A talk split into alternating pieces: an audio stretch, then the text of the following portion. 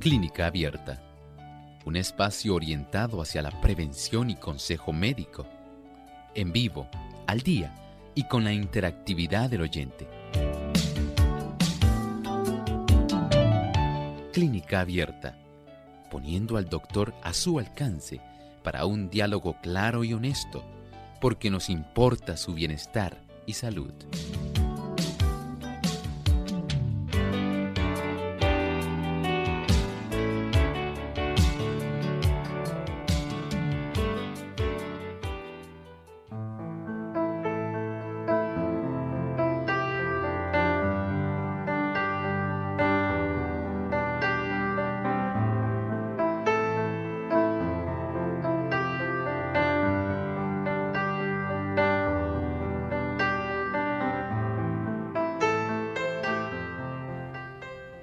Mineral más abundante que se encuentra en el cuerpo. en clínica abierta hoy estaremos hablando de calcio en la dieta.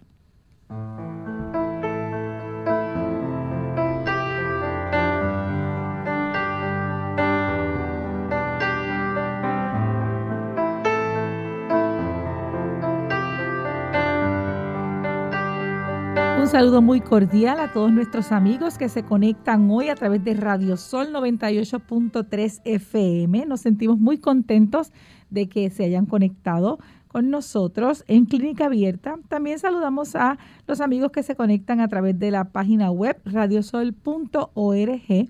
Recuerde que puede hacer sus comentarios a través del chat también a, través de Facebook Radio Sol 98.3 FM. Allí puede darle like y puede compartir el enlace para que otros también, ah, perdón, reciban la bendición del día de hoy. Nos sentimos muy felices de poder estar con ustedes nuevamente durante este día. Le damos la bienvenida al doctor Elmo Rodríguez. Muchos saludos cordiales. ¿Cómo se encuentra Ilka? Muy bien, gracias a Dios. Qué bueno, saludamos a nuestro equipo de trabajo y también, por supuesto, nos complace, queridos amigos, que ustedes estén con nosotros enlazados en este preciso momento. Eso es así. Gracias, amigos. Como el, doctor eh, les comentó, Ilka Monel les habla. Queremos enviar un saludo muy cordial también a todos nuestros amigos que transmiten el programa desde Madrid, España, Seven Day Radio Virtual también radioesperanzatv.org y enviamos también saludos a Colombia, la Iglesia Barranqui Gospel Radio Internacional. Nos sentimos muy contentos de que estén conectados con nosotros en el día de hoy. Y llegó el momento del pensamiento saludable. Además de cuidar tu salud física, cuidamos tu salud mental. Este es el pensamiento saludable en clínica abierta.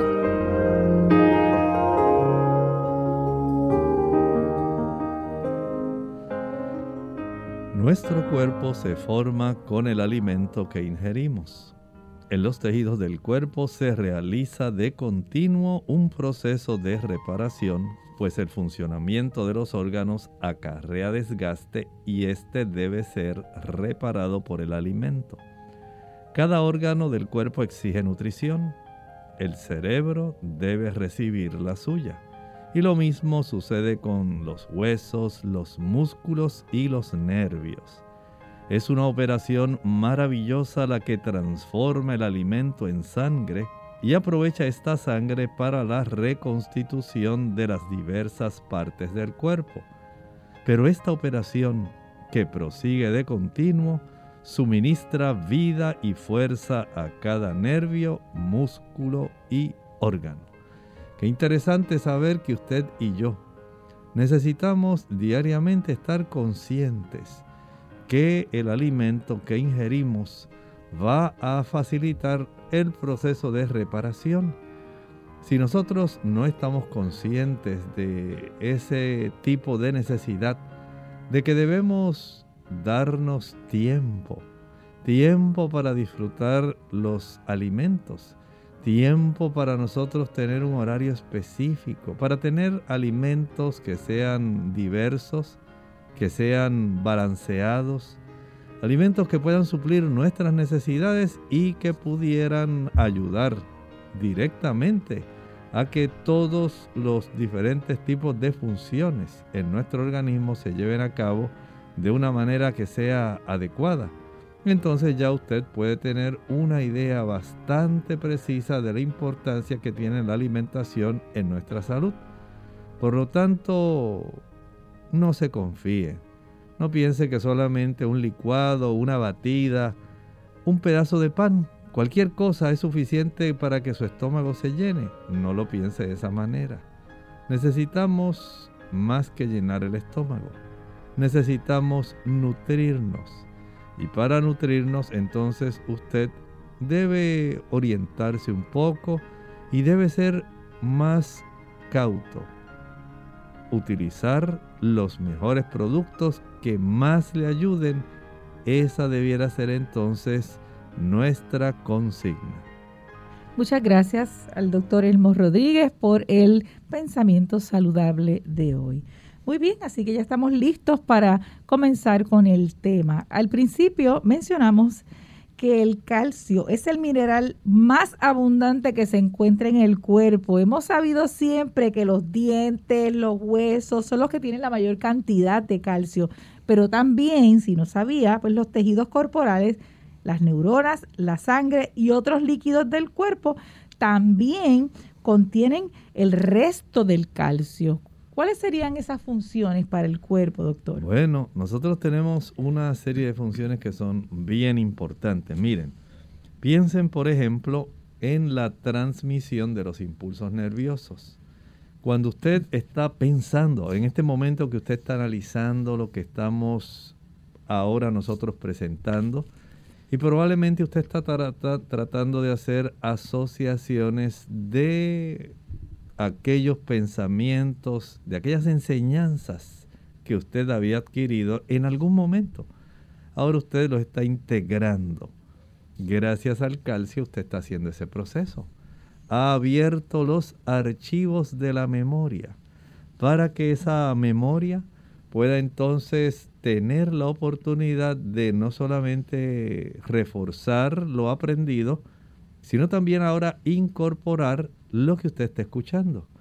Gracias al calcio, al calcio, la transmisión del nervio auditivo facilita que usted pueda estar incorporando en su sistema nervioso central, especialmente en ese tipo de enlace que hay entre la corteza y las regiones profundas, en este caso, del lóbulo temporal, que es el lóbulo que alberga aquellas neuronas que tienen que ver con lo que escuchamos. Y dado que usted probablemente nos está escuchando, la gran mayoría, por las diversas radioemisoras y otros que nos están viendo a través de diferentes canales de internet y televisivos, deben tener ese tipo de reconocimiento de que lo que usted está escuchando y lo que está viendo se está incorporando ahora de una manera asociativa a lo que usted ya tenía almacenado. Si no tuviera usted calcio en esos tejidos nerviosos, no podría estar ejerciendo esta función. Porque las miles de neuronas, miles, literalmente, que se están conectando para facilitar que usted pueda tener ese tipo de beneficio, están ayudando para que usted pueda incorporar, para que usted pueda analizar. Eso sí, va a ser de mucha ayuda en este momento. Así que dele gracias a Dios porque Él ha provisto este mineral, por lo menos para nosotros tener ese beneficio en nuestras neuronas. Pero hay algo más. ¿Qué ocurriría, Ilka, con nuestros músculos si no tuviéramos calcio? ¿Saben ustedes que la unidad básica de contracción en nuestros músculos se llama la sarcómera. Esa unidad es la unidad donde en realidad hay un entrecruzamiento entre fibras de actina y fibras de miocina. Gracias a la presencia del calcio que llega, ¿verdad?, a través de la sangre que usted ha ingerido, va a facilitar que haya una buena interacción y acoplamiento de esas diferentes eh, proteínas para que el músculo por un lado se pueda acortar, pero también para que el músculo se pueda relajar. Vea usted entonces que nuestro sistema nervioso es un privilegiado, pero también es privilegiado nuestro sistema muscular. Hay que utilizar calcio para que se puedan llevar a cabo todo lo que tiene que ver con el movimiento, no solamente lo que usted piensa. En este momento, si usted está conduciendo y nos está escuchando, toda esa interacción que está ocurriendo para que usted pueda tener el análisis de lo que está viendo, eh, pueda usted decir, allí hay un semáforo, cambió la luz de amarilla, ahora a roja, tengo que ir oprimiendo el pedal de freno. Gracias al calcio, eso está ocurriendo. Usted está haciendo la integración a nivel de su sistema nervioso, pero está facilitando que los músculos que tienen que ver con sus piernas, especialmente su pie y la porción baja, ¿verdad?, de la pierna, vayan haciendo ese tipo de procedimiento. Añádale a esto la importancia que tiene el calcio, ¿sabía usted? En su sangre para la coagulación. Algunas personas no tienen ese tipo de beneficio. Saben que hay personas que tienen trastornos de la coagulación, pero no es necesariamente por el calcio. Hay otras situaciones, otras deficiencias que pueden estar facilitando esto. Pero usted debe comprender que si no hubiera suficiente calcio, ¿cómo estaría usted en este momento ante, digamos, una laceración? ¿Podría usted coagular adecuadamente? No. Estas son por lo menos tres de esas, eh, digamos, funciones tan importantes que tiene nuestro cuerpo en la utilización del calcio. Pues muy bien, estoy aquí eh, escuchando muy bien lo que usted está compartiendo con nosotros y, nosotros debemos saber y pensar de que el calcio, allá a inicios del programa, hemos visto que es mucho más importante de lo que nosotros eh, quizás pensamos de lo que nos enseñaron desde pequeños. Vamos a hacer la primera pausa en este momento porque me encantaría escuchar sin interrupción la próxima parte que habla sobre las fuentes alimenticias, que no solamente quizás es con lo que nosotros aprendemos desde niños, es, son otras cosas, otros alimentos más que nosotros podemos obtener el calcio. Así que no se retire, regresamos en breve con la continuación del programa Calcio en la Dieta. Verduras, hasta en la sopa. Hola, les habla Gaby Zabalúa Godard con la edición de hoy de Segunda Juventud en la Radio, auspiciada por AARP lo escuchamos hasta el cansancio. Las verduras son imprescindibles en nuestra dieta diaria y comer de 5 a 9 porciones al día asegura la cantidad de fibra, minerales y otros nutrientes que el cuerpo necesita para mantener una buena salud. Si sabemos que comer vegetales es altamente nutricional, como prácticamente cero calorías, ¿por qué nos cuesta tanto consumirlos? Probablemente el sabor. Mientras la mayoría acostumbra a comerlos crudos o cocidos, algunos necesitamos agregarle un poco de ingenio a la hora de cocinarlos para tragarlos con facilidad.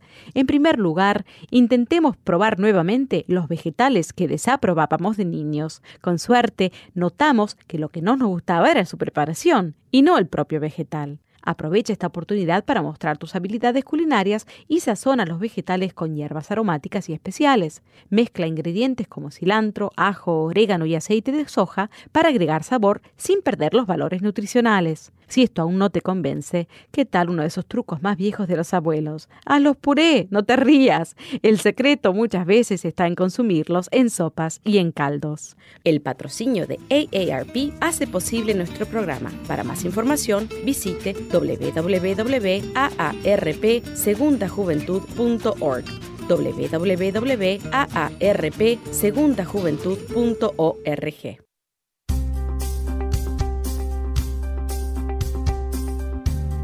La rotulación está basada en un valor de 2.000 calorías diarias como referencia general, pero esto varía de persona a persona. Aceites, grasas, sal y azúcar deben ser usados en pequeñas cantidades debido al alto contenido de nutrientes que consumidos en exceso son perjudiciales a la salud. Por esa razón, países como Chile escriben en los rótulos de los alimentos cuando son ricos en grasas saturadas, sodio o azúcar. Por eso, sea crítico y preste atención a lo que come. En Clínica Abierta te queremos saludable. Por eso deseamos que practiques los ocho remedios naturales.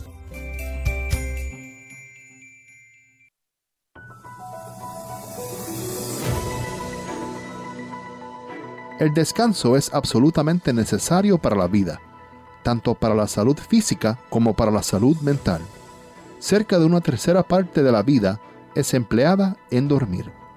Durante el sueño, tanto las funciones del cuerpo como las de la mente son restauradas. Los problemas resultantes de un sueño insuficiente incluyen irritabilidad, pérdida de la memoria, depresión y dificultad de concentración. También una disminución de la capacidad del cuerpo para prevenir enfermedades y para reparar y restaurar tejidos y órganos.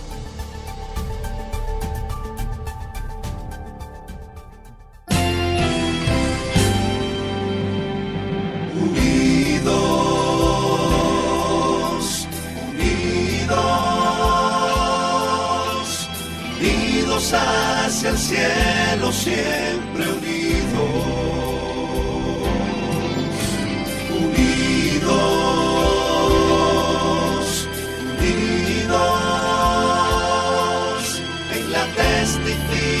testificación de la verdad, en la testificación de la verdad.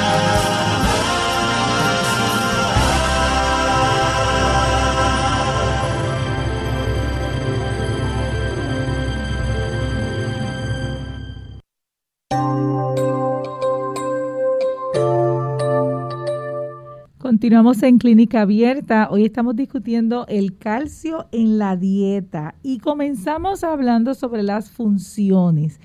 Pero no hemos concluido con eso, así que vamos a ampliar un poco más sobre eh, esto que necesitamos conocer sobre las funciones de este mineral tan importante en nuestra dieta. Así es, y ustedes deben recordar que el calcio, el digamos el almacén más abundante que tiene nuestro cuerpo está precisamente en los huesos y en los dientes. Esas reservas grandes de calcio están ahí.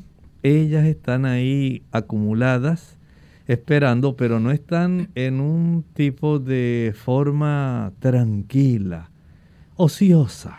No, están muy, muy importantemente, estratégicamente ubicadas. Si no tuviéramos una buena matriz ósea, una buena densidad ósea, no podríamos tener entonces ese andamiaje para nosotros facilitar el que nuestras extremidades se muevan. Es cierto que es necesario en los músculos, pero si nosotros no facilitamos que haya una buena capacidad para que esos huesos puedan moverse adecuadamente y a su vez puedan entonces eh, ejercer esa función muscular, tenemos entonces esa bendición de que sencillamente nosotros para hacer todas las funciones necesarias de movimiento, no solamente músculo, necesitamos tener una buena osamenta. Añádale a esto entonces también el beneficio de tener una buena cantidad de calcio en nuestros dientes. ¿Sí? ¿Cuán importantes son los dientes? Usted ha escuchado ese famoso dicho que se usaba desde la antigüedad, aún el código de Hammurabi, ojo por ojo y diente, Diente por, por diente. diente. Era muy importante los dientes. ¿Qué le ocurre a una persona, Ilka, cuando no tiene su dentadura adecuada? Pues bendito, no podrá eh, comer bien, no podrá triturar bien sus alimentos, se tendría problemas con eso. Exacto, o sea que los dientes son muy preciados Y desde esa época, desde Babilonia, desde esas primeras culturas ugaríticas, tenemos que reconocer que si bien los ojos eran muy importantes, los dientes también. Y es que nuestros dientes Dios los ha facilitado para que nosotros podamos tener no solamente un buen almacén de calcio, usted no podría desgarrar los alimentos, no podría masticar adecuadamente. Si usted se lleva una, trate de comer, digamos, un rico mango, quitarle la cáscara usando los molares para que usted vea. Se le va a hacer un poco difícil. Pero si usted lo lava bien y trata de usar sus dientes incisivos frontales, va a ser mucho más fácil. Entonces, al tener las personas falta de piezas dentarias, se desarrollan problemas. Si usted dice, no, pues me faltan dos muelas, en mi arcada inferior derecha. Y usted dice, pues todavía tengo las izquierdas. Es cierto que tiene las izquierdas, pero no tiene las derechas. De tal manera que si usted quiere triturar adecuadamente el alimento que consume, no recargue la articulación del lado izquierdo. Y algunos dirán, no, doctor, pero si cuando usted mueve la mandíbula, mueve los dos, sí. Pero usted notará que al hacer más fuerza del lado izquierdo, hay una serie de músculos que están ahí facilitando que esa mandíbula baje y suba, baje y suba, y usted pueda comprimir con mayor fortaleza. A veces eso produce un desbalance, y ese desbalance puede traer problemas mecánicos y producir dolores en las articulaciones temporomandibulares. Eso es importante y algunos dicen, doctor, pero ¿y por qué tengo tanto dolor aquí? ¿Por qué ha ocurrido que tengo esta molestia cuando del lado derecho no la tengo? Bueno, usted necesita tener su dentadura. Es que el Señor pretende que nosotros podamos tener una buena dentadura porque cuán importante es la alimentación para nuestra vida. Decíamos en la introducción del programa, en la entrada, que nosotros con el alimento que consumimos reparamos nuestro organismo. Si usted no tuviera una buena arcada superior e inferior de dientes sanos, saludables, entonces vamos a tener muchos, muchos problemas con la capacidad que tenemos para absorber precisamente uno de los elementos que más necesitamos, el calcio.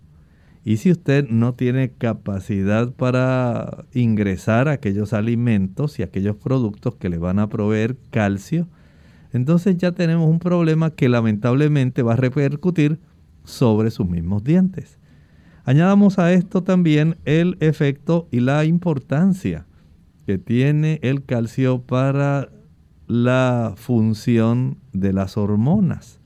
Vean que tal vez usted no sospechaba que esto fuera así, pero en realidad sí necesitamos tener una buena cantidad, no solamente para las hormonas, también para la contracción cardíaca.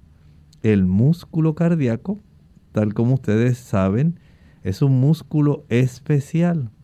Es un músculo estriado, pero Dios lo hizo diferente del músculo que está en nuestros antebrazos, en nuestros hombros, en nuestro brazo, en nuestras piernas, en nuestros muslos, en los glúteos. Es bien diferente.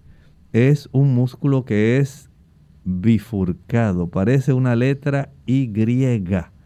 Y ese tipo de músculo para poder tener la oportunidad de contraerse de manera eficiente, va a requerir que haya calcio, al igual que ocurre con el músculo liso. Es muy importante y añádale a esto el sistema de conducción nerviosa del corazón, el marcapaso cardíaco. Ya se le estaba olvidando que usted necesita para distribuir ese voltaje que se genera en ese marcapaso del nódulo sinoauricular necesita calcio para que se distribuya y de una forma sincrónica Puede entonces haber una contracción de las aurículas y eventualmente la de los ventrículos, en una forma que sea sincrónica, armónica, pero con unas diferencias de milisegundos. Vean cuán sabio es Dios, que ha hecho todo de una manera asombrosa. Y estos iones de calcio, que son tan importantes para nosotros poder tener salud en cada uno de estos diferentes conjuntos de tejidos, en estos órganos, en estas funciones, en realidad van a ser algo sumamente importante. No debemos por ningún motivo olvidar que el calcio va a ser necesario para crecimiento, los niños especialmente en esa etapa de 9 a 18 años, el crecimiento longitudinal. Y usted lo ve y dice, uy, ese muchacho ha crecido como una palma. Mira lo que alto se ha puesto de la noche a la mañana. Es que el cuerpo se ha encargado de incorporar esa matriz ósea, que se ponga más fuerte y aumente de tamaño los procesos de reparación de daño, como ocurre en las damas que tienen osteopenia, osteoporosis.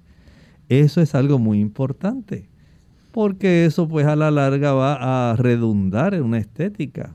La dama cuando reduce sus estrógenos y cuando se mantiene inactiva, cuando no tiene buenos niveles de calcio, no ingiere suficiente cantidad de magnesio, no tiene una exposición al sol por parte de la vitamina D, va perdiendo calcio.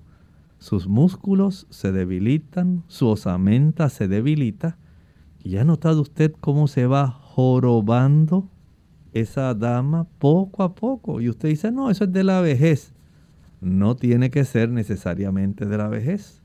Hay muchas personas en esa etapa de la vejez que están derechitos como una palma. Ve entonces que hay muchos ángulos tan importantes de nosotros conservar una buena ingesta de calcio en nuestra dieta que bien vale la pena hacer este tipo de repaso para poder tener una percepción justa, adecuada, razonable y que sea informada para que usted tenga información que le ayude a tomar buenas decisiones en la ingesta de calcio. Definitivo, eso es así. Eh, yo creo que entonces ahora podemos pasar a las fuentes alimenticias. ¿Dónde nosotros podemos encontrar el calcio? Además de lo que aprendemos desde pequeños, que tomar tres vasos de leche al día y otras, y otras situaciones más. Exactamente. Miren, la gente generalmente va a utilizar desde la niñez la leche la leche fue lo que más se le enseñó a utilizar, digamos porque usted escuchó de que al ingerir leche pues tenemos huesos más sanos. Y sí, no podemos decir que la leche no sea una fuente de calcio, al igual que el queso. Pero hay fuentes que son mejores, porque si bien es cierto, por ejemplo, que la leche es una, fuente una buena fuente de calcio, y hay personas que la utilizan, dicen, ay, lo voy a utilizar para reducir la acidez. Porque yo sé que las tabletas que yo me como de calcio, de esas tabletas comerciales, ayudan para que yo pueda tener una reducción en la acidez. Bueno, las tabletas comerciales sí tienen calcio, al igual que la leche, pero la leche también tiene una buena cantidad de proteínas y de otras sustancias que lamentablemente van a exacerbar la cantidad de la producción de ácido clorhídrico en las paredes del estómago. Y ahí entonces se va a contrarrestar el efecto de poder ayudar a la persona que tiene acidez estomacal. Por otro lado, recuerden que la leche no es solamente calcio. Tiene un, es un alimento completo. Tiene proteínas, tiene también ácidos grasos, tiene azúcar. Hay personas que son alérgicos al azúcar de la leche, la lactosa.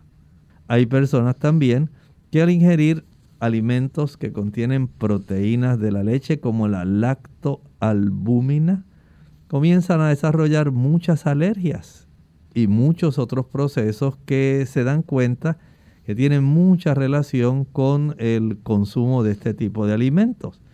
Y en términos generales podemos decir que hay personas que dicen, bueno, yo uso el yogur, yo prefiero utilizar el queso. Ahí entonces este tipo de fuente puede entonces brindarle a usted algunos tipos de daño que pueden ser contrarrestados si utilizamos otras fuentes de calcio que son mucho más saludables porque no nos dan alergias, no producen más mucosidad, no elevan la cantidad de ácidos grasos saturados como ocurre con los productos de leche y sus derivados y tampoco van a proveer colesterol. Recuerden que queremos tener una vida más sana, pero no desnutrirnos. Así que cuando regresemos, Ilka, vamos a tocar las fuentes de calcio que no son necesariamente fuentes provenientes de los lácteos. Así es, vamos a nuestra segunda pausa y cuando regresemos estaremos discutiendo, seguimos discutiendo el tema calcio en la dieta y también les recordamos que si tiene alguna pregunta puede hacerla a partir de este momento. Así que regresamos en breve. Osteoporosis. Hola, les habla Gaby Zabalúa Godard con la edición de hoy de Segunda Juventud en la Radio, auspiciada por AARP. La osteoporosis es un problema serio según estadísticas, una de cada dos mujeres y uno de cada cinco hombres mayores de 65 años sufrirá una fractura debido a esta enfermedad. Hasta el momento no se conocen los factores exactos que ocasionan esta pérdida de densidad ósea, pero sí se sabe cómo puede prevenirse e intentar demorar su progreso. Debes incluir cantidades adecuadas de calcio en tu dieta. Como guía general, se recomiendan aproximadamente 1000 miligramos diarios, por supuesto, tu médico tomará en cuenta factores como la edad y el sexo para evaluar tus necesidades.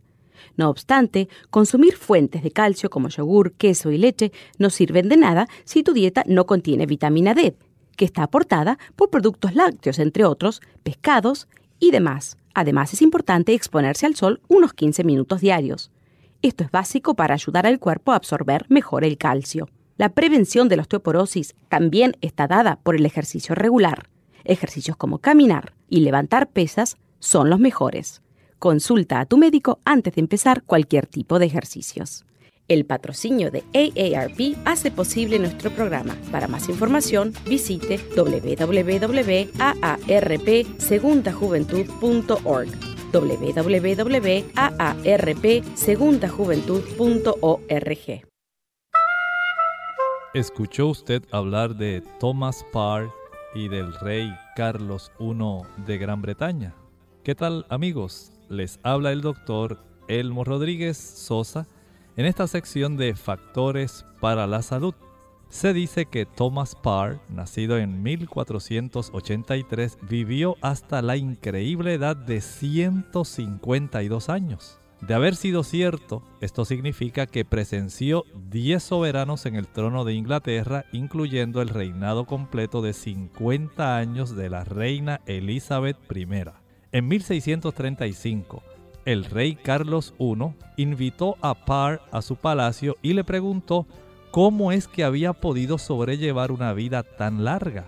Parr le respondió que había vivido una vida sencilla como campesino, comiendo principalmente papas, fruta y avena.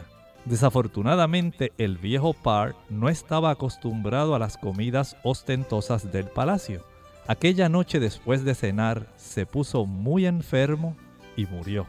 El rey Carlos se sintió tan terrible por haber matado al ciudadano más viejo de la Gran Bretaña con sus delicias reales que ordenó que Parr fuese sepultado en la abadía de Westminster, lugar donde hasta el día de hoy se encuentra su tumba.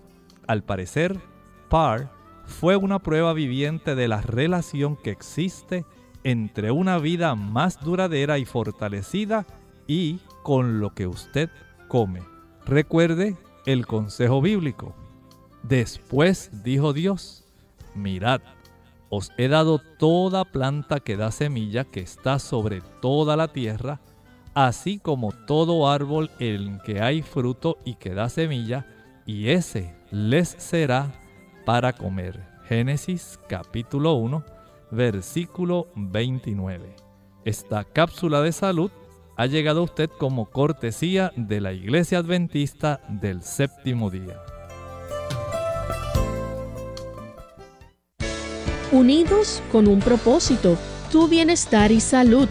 Es el momento de hacer tu pregunta llamando al 787-303-0101 para Puerto Rico, Estados Unidos 1866-920-9765 y llamadas internacionales al 787-763-7100 o al 787-282-5990. Clínica Abierta, trabajando para ti.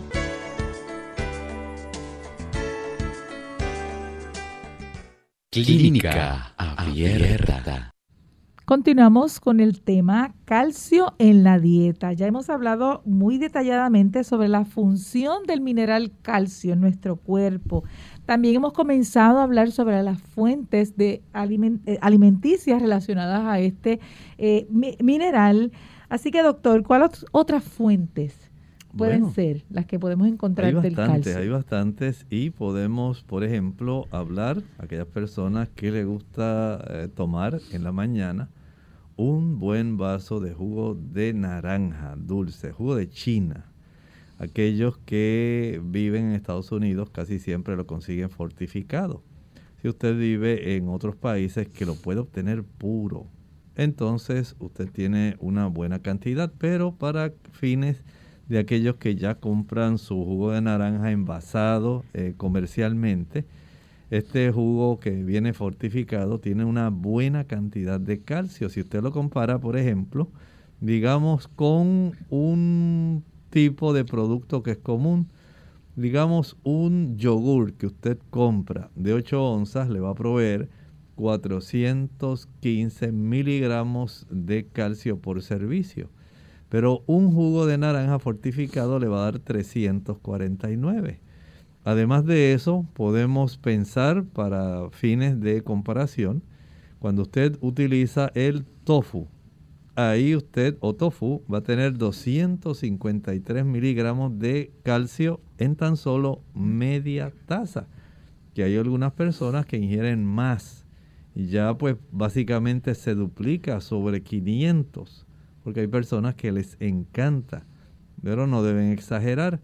También hay que tomar en cuenta que hay habichuelas de soja o soya. Media taza le da 131. Si usted quiere consumir una mayor cantidad, pues va a tener el doble, 231, 262. Los cereales eh, que se utilizan en el desayuno Contienen también, vienen fortificados con calcio. Las espinacas tienen 123 miligramos de calcio por media taza. También hay otras como el kale, que una taza nos brinda 94 miligramos de calcio. Las semillas de chía, oiga esto, una cucharada nos da 76. Si usted consume tres cucharadas, pues básicamente son 200 y pico de miligramos de calcio. El repollo chino también nos brinda cerca de 74 miligramos de calcio si usted lo consume crudo una taza. Los frijoles o habichuelas nos dan 54 miligramos de calcio por media taza. Hasta las tortillas, que a usted le encanta la tortilla de maíz que se consume principalmente en Centroamérica, pero muchos países están teniendo también esta otra opción de tener variedad en su alimentación y le gusta la comida mexicana. Una tortilla aproximadamente de 6 pulgadas de diámetro va a proveer 46 miligramos de calcio. El pan nos da 30 miligramos. También el brécol o brócoli 21 Y si usted no lo sabía, hasta las manzanas, esa variedad que se llama la deliciosa dorada, Golden Delicious. Usted se la come con la cáscara y va a obtener 10 miligramos de calcio. Vea que hay una diversidad de fuentes y usted consume en el desayuno este producto que tiene calcio y en el almuerzo el otro y en la cena el otro y usted poco a poco va añadiendo, va sumando de tal manera que usted pueda tener estas otras fuentes, digamos las hojas verdes, para que no lo olviden. El brócoli, el repollo rizado, la berza común, las hojas de mostaza, el bok choy, el repollo chino. Pero escuche esta que no deseamos que se nos pase por alto. Las almendras tienen una buena cantidad, a diferencia de la leche, de calcio, tienen buena cantidad de magnesio, buena cantidad de ácidos grasos omega, que eso no lo tiene la leche, y a la misma vez nos da una cantidad de proteínas que le van a beneficiar grandemente. Ocurre también lo mismo con las nueces de Brasil. Esas nueces de Brasil también nos van a dar buena cantidad de calcio, buena cantidad de omegas, buena cantidad de proteínas. Las semillas de girasol también tienen esos tres beneficios. El ajonjolí, el tahini que se prepara con el ajonjolí, que es una pastita que parece casi una mantequilla, que se consume muchísimo en la comida árabe. Ese tahini es riquísimo mucho calcio, mucho magnesio, omega 3 ni se diga, maravillosamente abundante. Y proteínas, una buena cantidad. Luego las legumbres secas. En términos generales, los diferentes tipos de, eh, digamos, frijoles, habichuelas blancas, negras, pintas, lentejas, garbanzos, candures, chícharos, arvejas, todos ellos tienen una buena cantidad de calcio. Y hay otro que es muy sabroso, esta fuente que voy a mencionar. La melaza tiene también cierta cantidad, pero usted no puede abusar. Recuerde que también tiene una buena cantidad de azúcar concentrada y de hierro. Por lo tanto, si usted va a usar una poquita solamente al día, eso le puede beneficiar. Pero puede utilizar las fuentes que mencionamos anteriormente, especialmente estas fuentes de origen vegetal. Le van a dar más beneficios, no va a tener las alergias que tiene cuando consume leche, no se le van a elevar los triglicéridos, no se le va a elevar el colesterol, va a tener un beneficio real por supuesto, estos son cambios que usted puede ir haciendo en forma progresiva. Puede ir reduciendo cada vez más la leche y sus derivados y aumentando el consumo de estas otras fuentes que son mucho más seguras, mucho más sabrosas y que vienen premiadas porque no solamente le dan calcio, le dan magnesio, los omegas, vitaminas, minerales, antioxidantes, fitoquímicos, cosas que en términos generales muchos de ellos no conseguirán en la leche y sus derivados. Vamos a atender algunas consultas eh, o preguntas a través del chat de Facebook. Sarita Rojas de Canadá nos dice, doctor Elmo, ¿por qué dicen tomar suplementos de calcio causan endurecimiento o bloqueo en las venas? ¿Qué mejor se debe comer que mejor se deben comer los alimentos que contengan calcio. Bueno, recuerde este detalle. Generalmente el calcio viene de diferentes presentaciones.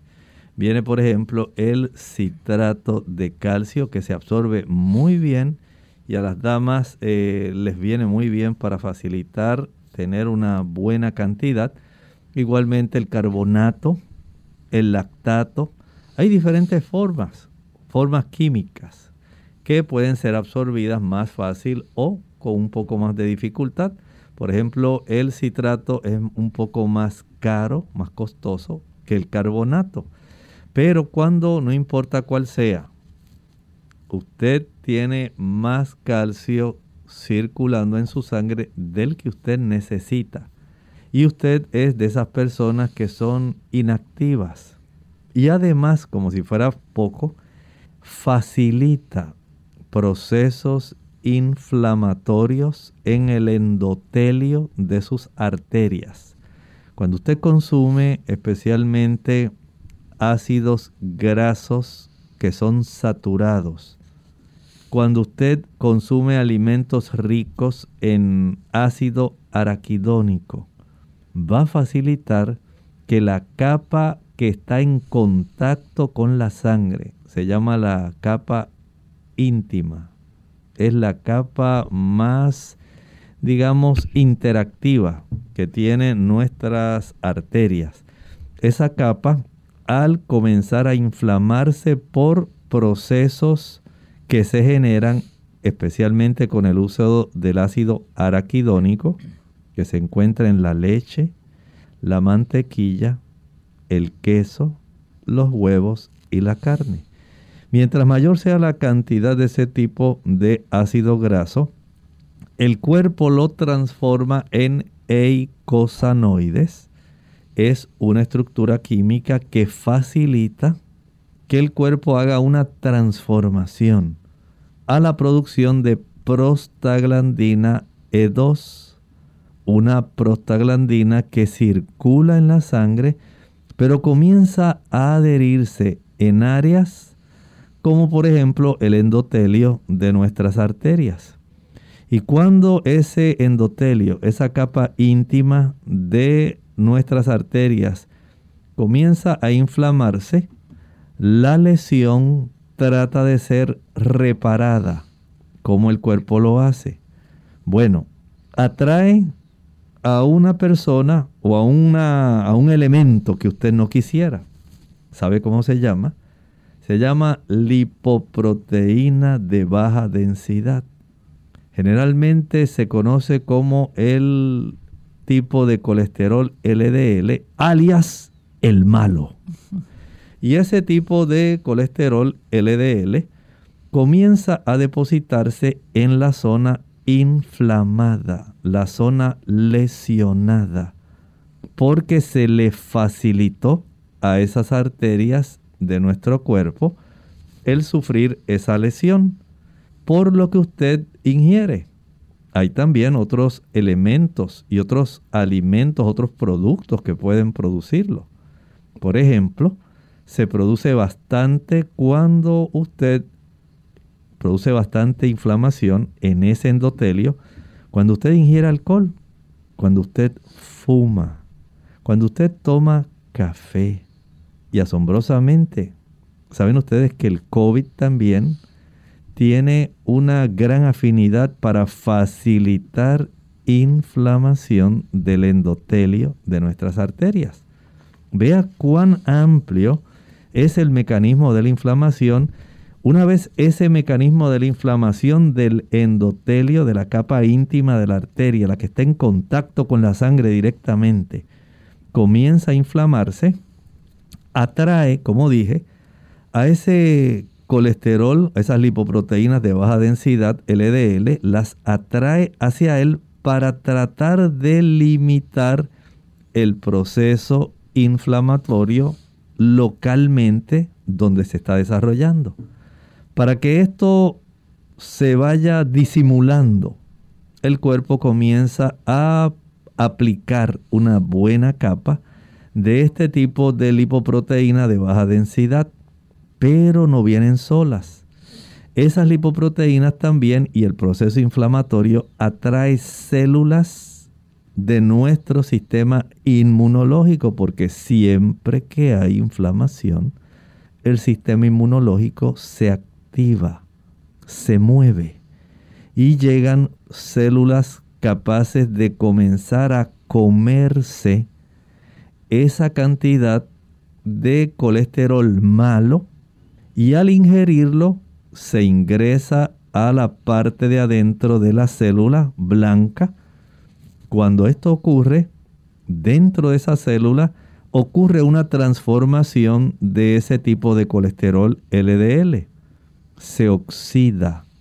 Entonces aquí hay otro problema, porque al oxidarse, eso va a facilitar que se atraigan entonces una mayor cantidad de iones de calcio, se van a traer fibroblastos y esto facilita el desarrollo de la placa de ateroma que endurece nuestras arterias. Y cuando usted le sacan una radiografía de pecho anteroposterior y lateral, se aprecia, por ejemplo, dice la lectura del radiólogo, entre todo lo que pueda él estar mencionando, sus observaciones de los campos pulmonares, del el esqueleto que se ve ahí, eh, no solamente las costillas, sino también la región de las vértebras torácicas, él va a hacer una anotación. Dice, se nota que hay calcificación en el callado de la aorta o pone se aprecian calcificaciones diseminadas en la aorta torácica. Si usted ingiere demasiado calcio, pero no es solamente por el calcio, si usted facilita los procesos inflamatorios mediante los mecanismos que mencioné, este tipo de proceso, tratando de salvar esa capa íntima, tratando de evitar que haya una mayor diseminación del proceso inflamatorio a nivel local en la aorta torácica, lamentablemente desencadena un mecanismo que lo que hace es facilitar el depósito de esos iones de calcio que cuando se ven en una radiografía son radio opacas esas lesiones y por supuesto, usted ahora se preocupa y dice, doctor, pero ¿qué me pasa? ¿Por qué se me están endureciendo las arterias? Es porque estoy tomando mucho calcio. Eso es parte del problema. Por eso usted no debe exagerarse en la cantidad de calcio que necesita, porque si usted es una persona inactiva, pero usted le facilita al cuerpo los procesos inflamatorios, básicamente usted va a tener ese problema. Y es parte de lo que ocurre cuando estábamos hablando hace un momento con el consumo de los productos de origen animal, los lácteos. Cierto es que usted obtiene calcio, pero cierto es también que obtiene el ácido araquidónico y que obtiene otras sustancias que facilitan procesos inflamatorios en diversas partes del cuerpo, incluyendo el interior de nuestras arterias. Genovemi Morales pregunta, doctor, mi sobrina de 12 años es vegetariana desde hace dos años. Empezó a tener problemas con sus piernas, no las sentía y le detectaron falta de calcio. ¿Qué le recomienda? Es parte de un problema que generalmente tienen los vegetarianos y los veganos no ingieren cantidades adecuadas de calcio, de hierro, de vitamina B12. Son situaciones y de proteína. Hay que estar conscientes de esto. No es asunto de que usted solamente coma lechuga, tomate, papa, zanahoria, remolacha y arroz integral. Hay que tener una mayor diversidad, pero hay que estar conscientes de esto. Y la persona, especialmente en momentos donde hay un crecimiento, debe ingerir una mayor cantidad de hojas verdes. Muchos vegetarianos no consumen suficientes hojas verdes. Piensan que el tomate es suficiente, que el maíz es suficiente, que los diferentes tipos de legumbres son suficientes. Hay que consumir mayor cantidad de este tipo de fuentes. Las hojas verdes, ¿por qué? Escuchen bien, sí tiene mucho calcio, pero también tiene bastante vitamina K. Y la vitamina K ha quedado fuera del panorama cuando queremos hablar de huesos fuertes.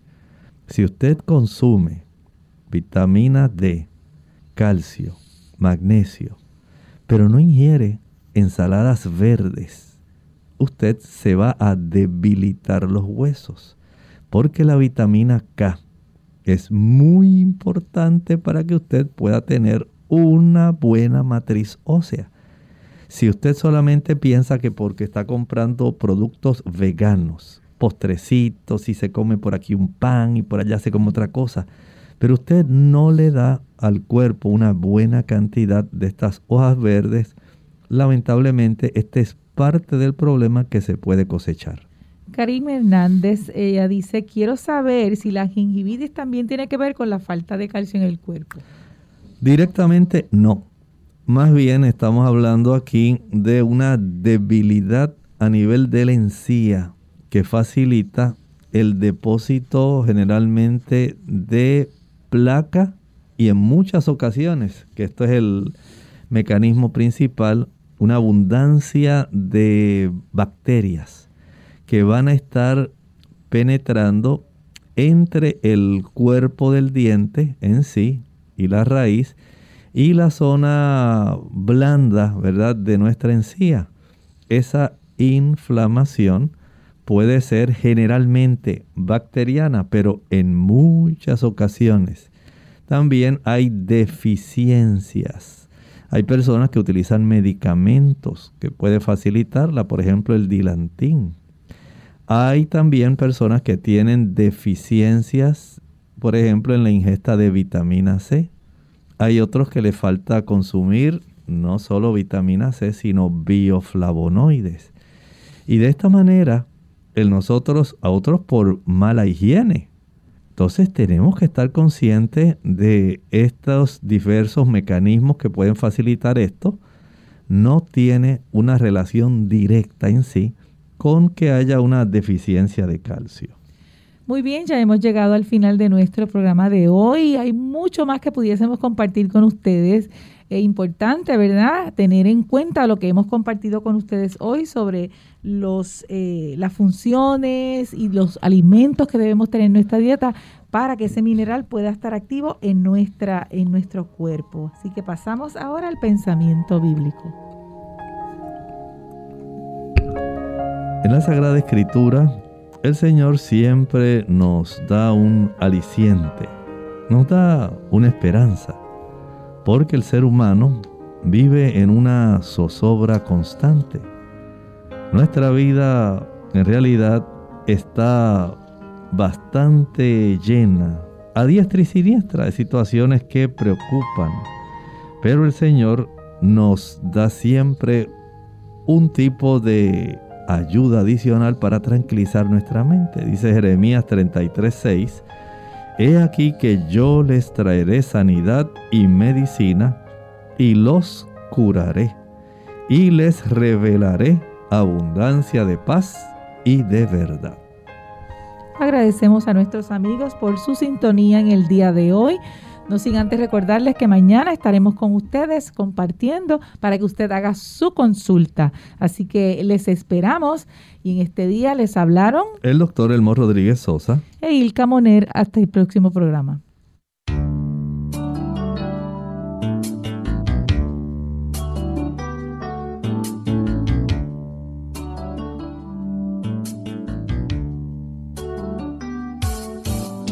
Clínica Abierta. No es nuestra intención sustituir el diagnóstico médico.